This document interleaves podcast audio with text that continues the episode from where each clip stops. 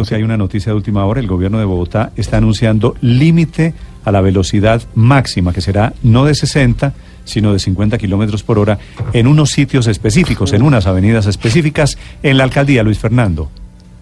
Néstor, buenos días. Mire, esas vías a las que usted hace referencia, en las que usted, si está andando por esas vías, ya no puede eh, circular a más de 50 kilómetros por hora, son las siguientes: Avenida de las Américas, Avenida Boyacá, Avenida Ciudad de Cali, Avenida 68 y Calle 80.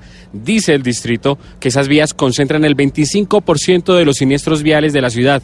Al día se pueden registrar cerca de 500 choques en promedio. El secretario de Movilidad, Juan Pablo Bocarejo, explicó parte de la medida que va a estar implementándose a partir del mes de noviembre. Quisiera contarles que estos cinco corredores recogen cerca del 25% de las fatalidades de toda la ciudad uno de cada cuatro accidentes fatales está sucediendo en estos corredores. Mire, y queremos preguntarle justamente a esta hora a las personas que circulan por acá, un, taxista, justamente, buenos días, su nombre. Andrés Gómez. Andrés, ¿usted qué opina? ¿Ya no va a poder andar por esos corredores viales que estábamos mencionando, sino a 50 kilómetros por hora? ¿Usted qué piensa? ¿Qué opina?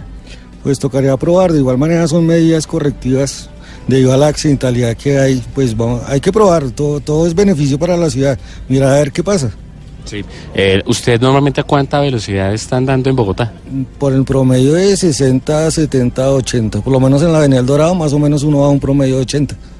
¿Y esa no está catalogada en la medida? No. Eh, la Boyacá, pues según el tráfico también.